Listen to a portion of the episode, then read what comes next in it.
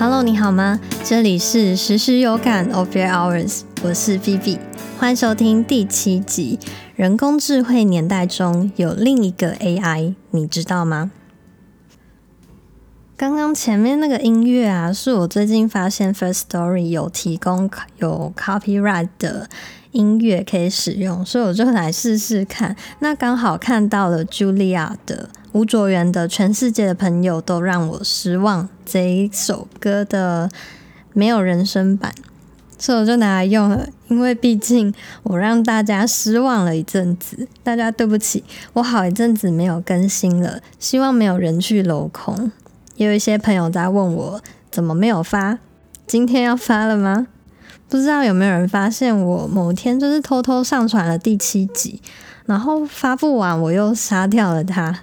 谢谢第一时间去听，还帮呃还帮我分享的朋友，而且甚至有朋友帮我去留言评分。那很抱歉，我又回来了。那最近大家有没有发现天气开始变凉了？要小心不要着凉哦。那外面因为我旁边是窗户，所以或许会不知道会不会录到那个风声，因为我现在觉得有点大声。那没关系，如果录到的话，我们就。时时有感，感受一下外面的风声。这阵子我在重新思考时时有感的内容。那我从夏天思考到了秋天，我最喜欢的秋天。老实说，最近我的生活过得有一点混乱，像是进入了三国时期时期。前阵子工作爆忙，许多专案都落在自己身上，另外还跟朋友合作另外一个新节目，比较偏闲聊性质的。那为了不让大家就是接受到不 OK 或者是迷失方向的资讯呢，所以我暂时停下了所有的录音跟写作。所以说，时时有感停机的这一段时间，我做了什么呢？除了说疯狂看、疯狂看武侠片激励自己之外。我是一个武侠片迷，才刚看完了《新倚天屠龙记》，非常好看，有几个武打画面媲美电影排场的那种既视感，画面构图啊、运镜以及超强绝世武功的呈现，是我很欣赏中国拍古装剧的地方。好，同时还误打误撞，就是被戏称我是被我是下班都会去踢跆拳道的李小龙，这倒也是蛮巧，这。同事开的玩笑，好扯远了。真正影响我的是，我去翻了书，那一边思考接下来能带给你们什么。后来我找到了两个启发点，那一个是受到前 LVMH 董事会主席 Pauline Brown 的影响，他在哈佛商学院首创了美学的事业的跨学科课程，大家可以去查查看。然后，他主要是在教育研究生关于美学对商业啊、社会上能带来的重要改革。那如何透过美学来开启价值，并且学呃协助企业成功？那后面我会再分享更多关于 Pauline Brown 的观点跟智慧。我在读他的书的时候啊，得到了很棒的方向。因此，时时有感未来的内容计划会有一个支线，跟你们聊，就是如何去学习和体验美学，一起累积这方面的智慧。这是我自己觉得很有趣，然后又有觉得有意义分享给大家的。那看看能不能把这些内容做得有趣不枯燥一点。那另外一个则是某个美国艺术学院论文要求的其中一项题目。那那个题目是说，挑选某家公司底下的产品和服务，那描述你特别喜欢或者是不喜欢的部分，说明你钦佩或者是不喜欢的原因。那如果你欣赏它的话。其他的设计策略师啊，可以从那个公司的案例中学到什么？那如果说你不喜欢那个产品或是服务的话，作为未来的设计策略师，你将如何改善它呢？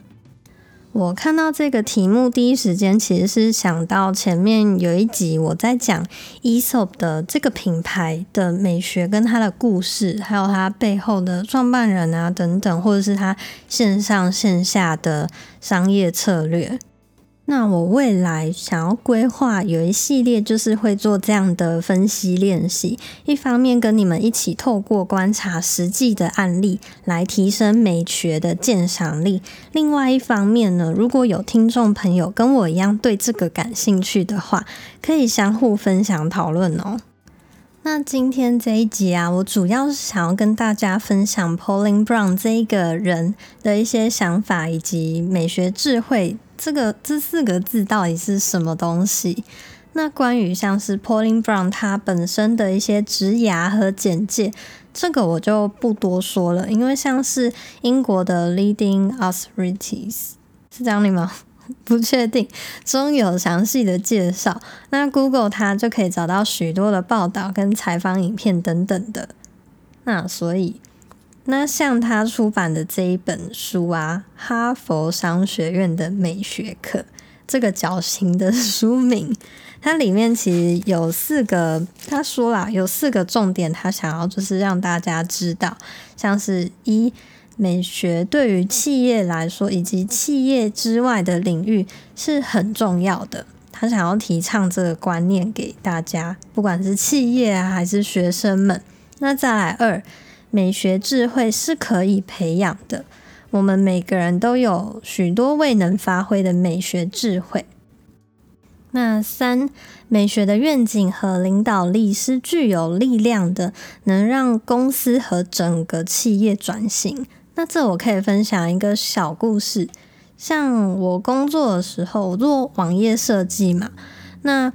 嗯，公司曾经听前辈说，这个案子我没有参与，就是听说那时候有一个油漆的品牌啊，找我们公司做网页的设计官网。那当初业务去开发的时候，就走在路上，然后就是要找寻那家公司去拜访嘛。然后结果就是走来走去，嗯，不知道在哪里，但最后发现啊，有一个两层楼的老建筑吧。那它在二楼，走上去之后可以看到很多油漆桶的那种，你可以想象一下那个画面。那不过，如果我们现在上网站去看的话，这家油漆品牌叫做 Auro，A U R O 的油漆品牌。那它主要是代理，应该是代理吧？其实我也不太记得那种植物性的油漆吧，就是连婴儿都。就可以使用的那一种无毒天然的油漆，所以是很好的东西跟设计品。那只是说他们的呃实际建公司的建筑物可能比较没有那么华丽，没关系。但是他们就是在他们的网站上面很用心，就是在线上打造了一个品牌的感觉。这就算是一种帮传统。产业转型的一个例子吧。那我们回到刚刚的四点，那最后一点是在欠缺美学的情况下，大部分的公司容易陷入致命的挑战。嗯，换句话来说，就是一家公司如果有失败的美学的话，也会导致那一家公司的失失败，尤其在现在吧。不过，其实我们也知道，欠缺美学仍然是可以做好生意的。就像我们可能平常走在路上，然后随便就有一家好吃的小吃摊，在台湾很幸福嘛。那它或许没有什么很昂贵的室内装潢啊，或者是王美墙啊，那个都是其次。它的美学其实是存在于它的食材、食物当中。那也是另一种美学吧，但是我们今天想探讨的美学是比较偏向品牌营造跟服务的体验等等的。那所以说，美学到底是什么？前面讲了那么多，美学这两个字到底是什么呢？我们今天来定义看看，美学它通常啊，其实用来形容物体的外观，在商场上，它可能代表的是嗯包装设计。品牌形象和企业识别等等的，如果你对这个比较陌生的话，可以把它简单想成，呃，多利多姿的 logo，还有它的那个包装袋的配色啊、形状，就是上面的图案形状，甚至于它那个你触摸到那个形状给你的感受等等，这个都是美学。可是呢，在 Pauline Pauline Brown 的心中啊，美学不仅仅是这样而已。假如说我们把这个词的意义，就是想的更完整一点，而且不局限在视觉的时候啊，它会变得更有用。那 Pauline 他在课堂中都会跟他的学生这样子说明：美学是我们所有人类感受一个物件，或者是透过感官去体验到的愉悦感。美学智慧则是我们对于某个特定的物件或者是体验引发的感受，一个感受。给予理解，你去将那个感受去理解、诠释、阐述的那个能力，叫做美学智慧。大家很抱歉，我现在很抱歉又很生气，因为外面今天不知道为什么那么多机车在飙车。但我们就继续时时有感，感受到有车子的声音吧。那为什么说现在美学的智慧是很重要的呢？除了提升感受力之外，我觉得尤其现在在这个世界啊，人们开始会希望东西少一点，并且渴望更丰富而且有意义的体验。所以，如果说我们在做事的时候有添加一些美学的概念在里头的话，会让那个体验提升到另外一个境界。我想，这一个不管是对于你在生活中的日常感受力也好，或者是你把它拿去应用到你的工作啊，或者是商业上，都是会变成一个很棒的一个嗯内建能力。那我们可以发现，刚刚在诠释美学智慧这个定义的时候啊，有不断的提到“体验”这两个字。所以呢，他后来在书中有提到一个心理学上面的一个理论，叫做月晕效应。那也有人把它翻成晕轮效应。其实它的那个英文叫做 Halo Effect。Halo 就是那个，嗯，是这样说吗？耶稣后面那个光环是吗？其实我不确定，但你可以想象中就是一个光晕的感觉。那心理学上的定义是。嗯，简单讲就是一个人的第一印象，如果被认为是好的的话，他就会被一个正向的、正面的光环所笼罩，人们就会很轻易的把好的特质赋予给他。这个很有趣吧？那相反的话，相反的效应它叫做尖角效应。举个例子好了，你有没有这种经验啊？一定有，一定有。就是如果你有一个朋友，不管是朋友、同学还是同事，如果他在你面前就是很常就是抱怨东抱怨西，然后跟你说别人哦怎么怎么样啊，他就是不会做事，然后又长得很丑等等的，那你光这样听，其实老实说，你对这个同事的印象也会大打折扣。虽然他在讲别人不好，但是他在讲别人的。缺点的同时，那个负面的印象也反射到了他自己的身上，所以他被一种负面的光晕所笼罩，你知道吗？哎，我想到今天外面那么吵是什么原因了？因为我以前录音的时候可能都在十二点一点的时候，结果我今天九点半八点就开始录了，所以外面那么吵其实还蛮正常的。OK，好。那我在查资料的同时，有看到一个有趣的实验，就是美国心理学家凯利，嗯，在美国那个麻省理工学院的时候啊，透过两个班级的学生，分别做了一个试验。在上课之前啊，实验者会向学生宣布说：“哦，临时请了一位研究生来代课。”那接着就会告知学生有关于这个研究生的一些情况。那他分别就是 A 班跟 B 班讲的有一点不一样。他向 A 班的学生介绍这一位研究生是具有热情、勤奋、务实、果断等等的品质。那向另外一班的学生介绍的讯息，除了热情转换成冷冷漠之外呢，其他都一概不变。但就是因为就是改了冷漠这个字，却造成了一个还蛮不一样的结果。像是 A 班的学生呢，嗯，下课之后就会跟那个研究生比较有一见如故那种亲密的感觉，会主动就是过去跟他攀谈啊。那另外一个班就是被被告知冷漠的那个班。却就是会对他有一种敬而远之，然后很冷冷淡的那一种互动感。可见啊，就是仅仅透过介绍中一个词的差别啊，也会影响到整体的印象。那学生们就会戴着一些有色的眼镜去观察那个待客者，所以呢，这一个研究生就被罩上了不同色彩的晕轮。所以这个就是晕轮效应。那像我自己的经历好了，我就是有时候会被人家说是个避俗的人，那旁边的人就会也会跟着这么认为，是他们对我就会比较嗯，有一些入一个尴尬不讲话的情况吧。有时候如果我不主主动去沟，就是聊天讲话的话。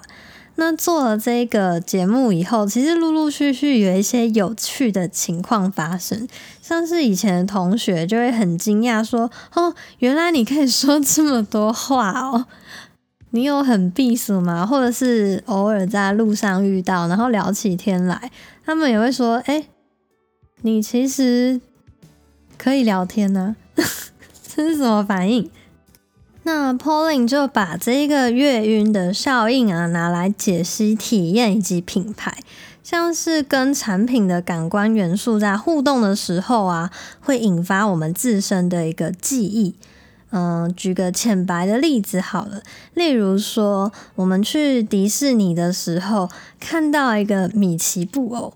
会想起过去，可能有一些人会想起过去，坐在那种大屁股电视机的面前，看着迪士尼的卡通，那一种回忆就会瞬间产生了连结。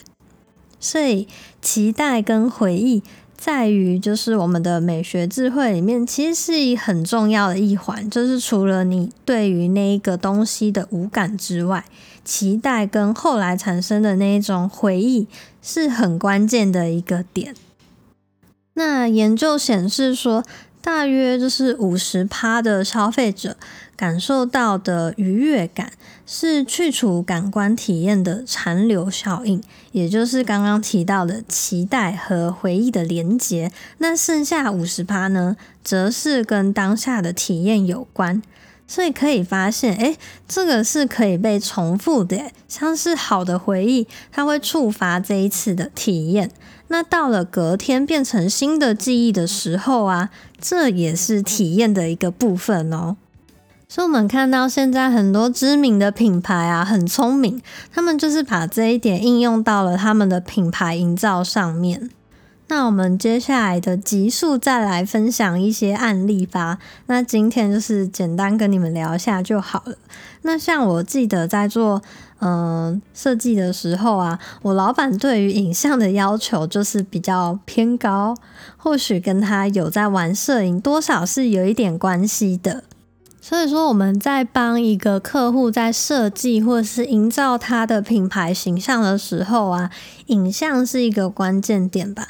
例如说，我今天想要帮这个企业营造一种温暖亲情的感受的话，或许我就会去选一些呃比较偏暖色调啊，或者是那个画面中就是有嗯快乐和乐的家庭感啊，或者是甚至是说不要出现人也好，但是你要去塑造那个环境空间，是让人感受到有家的温暖的那种感觉。例如说，餐桌上摆满了就是刚煮好、热腾腾的家常料理，这也是一种家的温度的形象感。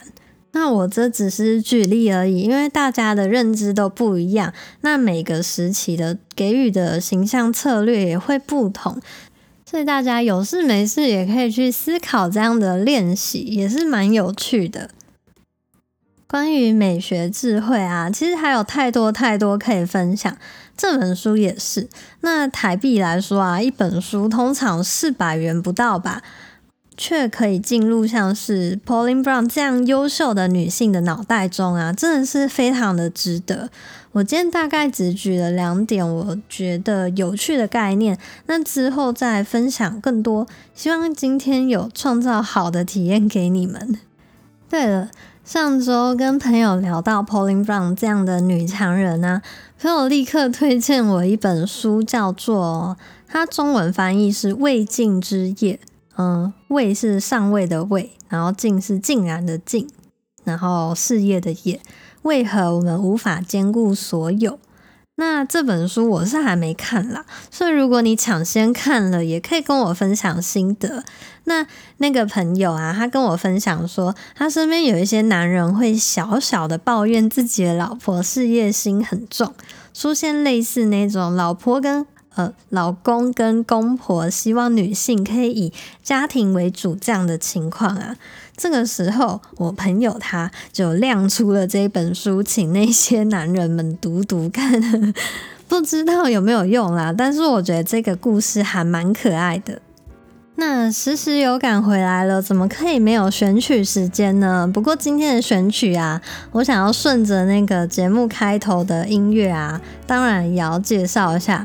吴卓源的《全世全世界的朋友都让我失望》这一首歌，那我觉得最有趣的是，我打开那个歌词，你现在打开那个歌词，你可以看到，哇，它每一句真的超短诶，这是四言绝句来着，无限期的四言绝句，在现在来讲啊，真的是很少看到这么一句歌词这么短的，所以还蛮有趣的。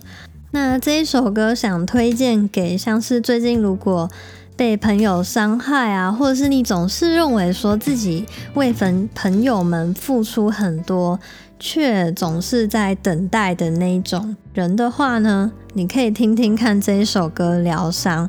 那我觉得里面有一句歌词吧，他说：“从此以后，所有朋友都快给我靠边。”我觉得有时候你也需要，如果你是一个总是在拼命为人付出的那种人的话，你有时候就是拜托，请他们靠边一下。你先把你自己排在第一位试试看，重视自己，去先爱自己为先，你再去爱别人。或许这样子你会比较轻松。以上是一个心灵鸡汤的建议，快去听音乐。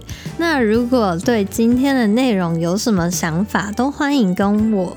嗯，说可以到我的 Instagram v o f f a i r 私讯跟我聊聊。那如果你喜欢今天的体验，也可以帮我分享给你的好朋友哦，或者是你知道的。记得时时有感，下次见吧，拜。我还是十二点录好的，外面好吵。